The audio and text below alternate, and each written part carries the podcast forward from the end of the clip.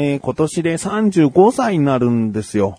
うーん、その中でしみじみ思ったこと、そして決意したことなどがありますので、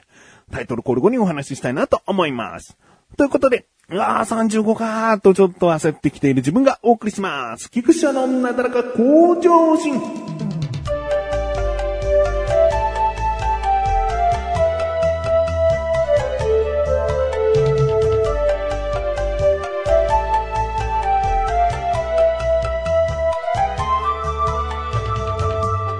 えー、35って言うとさ、うーん、まあ、人間の平均寿命っていくつなんだろう ?80 ぐらいなのかな？うーん、でも僕は喫煙者でもあったりさ、あまり規則正しい食生活とかさ、そういった生活のリズム取れてないからさ、うん今のままで言ったらなな長くて70ぐらいかなと思うんですよね。ってことは、35歳に今年なるってことは、人生の半分を今経過したと思ったとしてね。うん、まあ、そんな話誕生日の節目ですりゃいいんだけど、そう思ったわけよ。今年35かって。で、うん、いろいろとね、考えさせられるというかさ、体調の変化っていうのがあるよね。体質の変化か。うん、一つは、こう、食べてさ、うん。で、夜中というかさ、こういった音声収録とか編集とかしながらね、お菓子とか食べちゃう時あるわけですよ。で、お菓子食べて、一袋開けるんだけど、これ微妙に余っちゃったなと。もう5分の4ぐらい食べちゃった。5分の1余らせて明日食べるか？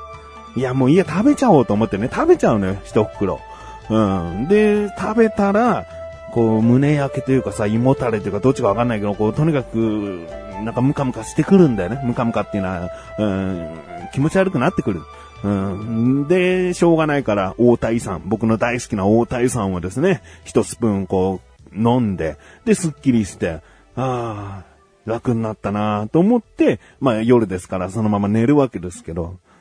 うーん、その次の日もですね、なんかこう、夜ご飯食べ過ぎたのか、その後につまんだものがうん多かったのか、量が多かったのか、ああ、なんか胃がもたれてきたな、大谷さん大谷さん、つってね。そんなね、大谷さんを寝る前に飲むという生活、ここ1、2週間ね、ほぼ毎日してたんですよ。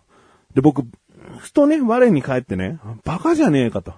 うん食べたい、ね。その作業しながらちょっと口が寂しいからこうつまんで食べている。そういった時に、どこまで食べたらもう胃もたれするんだよってことを全然学習しないんだよね。5分の4食べちゃったじゃねえよ。ちゃんとこう半分食べるとかさ、うん量多めに残しておくとか、そういうことをしながら、うん夜寝れば、大谷さんですっきりした、つって寝る必要ないんだよ。のちちょうどよく食べ終わっていれば、うん、まあ普通の状態だから、普通の状態というのは、いわゆるすっきりしている状態の、と変わらないはずだから。うん、だから、うん、すっきりした普通の状態だ、つって寝りゃいいのにさ。全然学習しないんだよね。うーん、なんかさ、バカみたいと思って。自分で自分をバカみたいと思ってさ。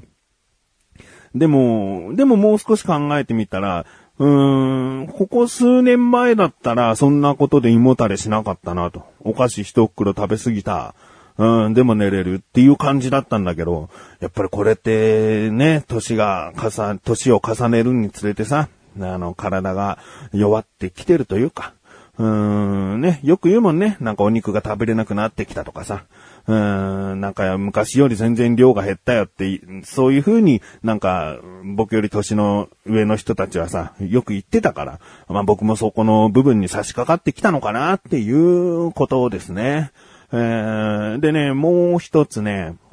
変わってきたなと思うのが、あの、僕ここ引っ越ししてね、新居になって1年以上経つんですけど、まあ1年前は、あの、仕事場まで歩いて行ってたんですね。で、まあ歩いてっつっても10分、15分ぐらいかな、えー歩いて職場まで行って、で、帰りももちろん歩いて帰るんだけど、まあ結構な坂道なので、行きは急な下り坂なんですけど、帰りは上り坂っていうね、普通の15分のウォーキングよりかは、多少足に負担のかかる運動、運動のうちに入んないかもしれないけど、まあ体を動かすことの一つだったわけですよ。で、今この新居に住んでから、車で通うようになっちゃって。で、実際歩いて、うーん、25分ぐらいなんですよ。長く見て。25分ぐらいで車で行くと5分かかるかかからないかなんですね。なのに車で通っちゃってるんですね。で、まあ、そんな生活を1年以上していてですね、えー、とある日に渋谷に行ったんですよ。で、渋谷で、えー、もうほぼ1日歩き回るような、えー、感じのことをして帰ってきたら、足が痛くてですね。で、どこが痛いかっていうと、なんかよくわかんないんだけど、膝より上のももの辺。なんか打撲みたいな、打撲っていうか思いっきり蹴られた、痛いっていう状態が、うん、3日ぐらい続いて、で、だんだんだんだん痛みが引いていったっていう感じなんですけど、まあ、歩いたせいなのかな。うーん、だから僕が引っ越しする前に多少なりともね、1日30分以上歩いていたということがね、運動になっていて、で、体重が多い人、まあ太ってる人っていうのはさ、うん、足の筋肉意外とあるんだよね。えー、自分の体を支えて歩いているのがもう足の筋肉のみだから、その重いものを、うん、支えていればいるほど足の筋肉がついていくの。うん、まあ、いいことだったんだよね。えー、だけど僕は1年間かけて、その、多分ついていたであろう足の筋肉をですね、衰えさせてしまったんだなと。思ってね。で、家からさ、とある日には家からこう、スーパーに行くっつってスーパー行って帰ってきたんですよ。そしたらなんか足首ちょっと痛いもんね。いやもう、どんだけ運動してないんだよっていう。足首痛くなっちゃうんだよね。うん、でも本当にダメだと。うん、運動しなきゃこれダメだなと思って。で、もう一つは、もう一つこの35歳というね、年のせいじゃないんだけど、あの、今の生活からちょっと嫌だなと思うのが、寝るときに、僕今寒いから、長ズボン、ね、下は長ズボンなんだけど、上は T シャツの上にさらにジャージを着るんですね。で、ジャージがペラペラというより、ちょっとね、素材の厚いジャージなんですよ。で、昔からずっと着てるジャージなので愛着があって、えー、まあ、寝るときに着てるわけですよ。だけど、その、うちのベッド、やや低反発気味な、あの、マットなので、そのなんか傘の増したジャージと、僕がその低反発のマットで寝ることによって、すごく身動きが取れないらしいんだよね。寝てるからわかんないんだけど。うん、行動が制限されているせいか、起きた時に体がなんかだるくて痛いんだよね。どこが痛いって具体的には言えないんだけど、だいたい背中の辺がだるいっていうか、うん、なんか本当に背中マッサージしてほしいなって思うぐらい、夜寝心地悪かったんだなっていうのがすごくわかるような状態なの。で、前まではそんなに感じなかったんだけど、あの、太ってきたからなんだよね。太った上に、その、厚手のジャージを着て、で、低反発のマットで沈むから、その、全然動けないみたいなことになってるんじゃないかなと思って。で、以上の3つの点をね、その、胃もたれしてしまう、足がすぐ痛くなる、えー、寝心地が悪い。これらをですね、改善するにはどうしたらいいか。たった3文字。痩せろなんですよね。えー、今僕の体重ですね、だいたい2年前ぐらいから、2年前ぐらいにやっていた、えー、3ヶ月かな ?3 ヶ月で20キロぐらい痩せたってことを多分やったんですよ。で、それをやってから僕はダイエットの話をあんまりしませんよ、もうここではっていうふうに多分話したと思うんだけど、で、ダイエットをね、して、今、もうダイエットする前の体重に多分しっかり戻ってました。うん、あの、体重言うと92キロですね。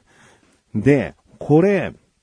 なんで太ったか。ねああ、リバウンドしたって思うかもしれない。ねうん、リバウンドした。もう全然分かってる。自覚してる。だけど、なんでリバウンドしたのかっていうと、なんかね、痩せてもね、いいことなかったんだよね。うーん、よく、あれ？翔くん太った？みたいな感じで、こう、声をかけてきた。ね。具体的に誰とは言わないんだけど、太ったって言った人に、痩せてから会っても、痩せたって言われなかった。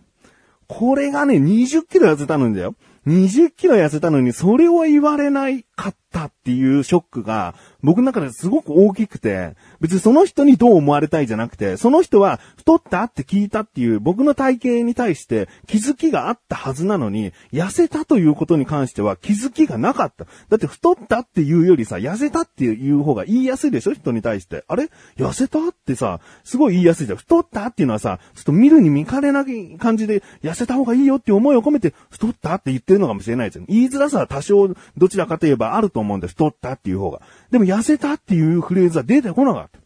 で、僕もね、その、の確かに20キロ痩せて、まあ、90キロあった体から痩せたというはず、痩せたはずなんだけど、あの、顔の大きさとか、あんまりこう、変わらなかった印象なんだよね。いや、あの、神さんとかが見たら今すげえブクブクしてるよって言われるかもしれないけど、僕の実感としたらあんまりなかったんだよね。顔は相変わらずでかいし、あの、お腹も腹筋で割れてるとかね、まあ、筋トレしてたわけじゃないからそういうわけじゃなくさ、うん、まあ、うん、90キロだった頃よりはお腹へっこんでるかなぐらいのね、ね、もんだったんですよ。だから痩せた時の喜びをが、まあ、そこまでなくて、だったら好きなもの食べて、自分のね、あの、ストレスをためない生活をしたいなって思ってね。で、太ろうとも、元に戻ろうとももちろん思わずにね、あの、だらだらと夜お菓子食べたいな、食べよう、みたいな、それぐらいの生活をずっとしていたらですね、まあまあまあ、2年間で20キロなんてしっかり戻りましたね。まあ、僕は決めました。まず、えー、仕事に行くときは歩く。ね。もう車は使わない。そして夜は食べない。ね。あの、作業しながらなんか食べたいな、口寂しいなと思ったときはそういうことしない。えー、そうしていくうちに、体も、うん、やや細くなっていけばいいな。だから僕これダイエットと思ってなくて、こう体質改善みたいな。うん、筋肉をちゃんと戻して、で、無駄な食事をしない。で、お昼は普通に一人前を食べようと思うのね。え大盛りとか、えー、なんか余ったからこれも食べちゃう、あれも食べちゃおうとかそういうことじゃなくて、えー、一人前を普通に食べて、夜は炭水化物を食べない。えー、前はね、炭水化物をもう全部抜くっていうことをやって20キロ痩せましたけど、そういうことはせずにね、えー、夜はとりあえずそういうものを食べない。えー、急遽ね、僕はこれを決めて、かみさんが今日の夜肉うどんよ、なんつって、ああ、ごめんごめん、今日から炭水化物取らないようにすんだ、夜ご飯は、つったら、すげえ笑われて、なんで笑うの？つったら、なんか申し訳ない、つって、もろ炭水化物の料理でごめんね、みたいな。えー、いい、肉うどんでうどんがなきゃ、かの有名な肉水じゃねえかと。僕には肉水を作ってくれればいいんだよ、つってね。うん、だから出汁をね、スープをいつもより多めに作っといて、つって。で、今日の夜はですね、その肉水だけを食べて。まあそういったことでね、35歳ということでね、まだなってないけどね、えー、体質をちょっと改善していきたいと、やっぱ寝るときさ、心地よく寝たいよ。朝起きてスッキリしていたいし、えー、多少一日中歩いたからってさ、足がすげえ痛い、謎の痛みっていうのなんか嫌だし、うん、もういろいろと、こう自分の体調をいたわってあげたいなと思いました。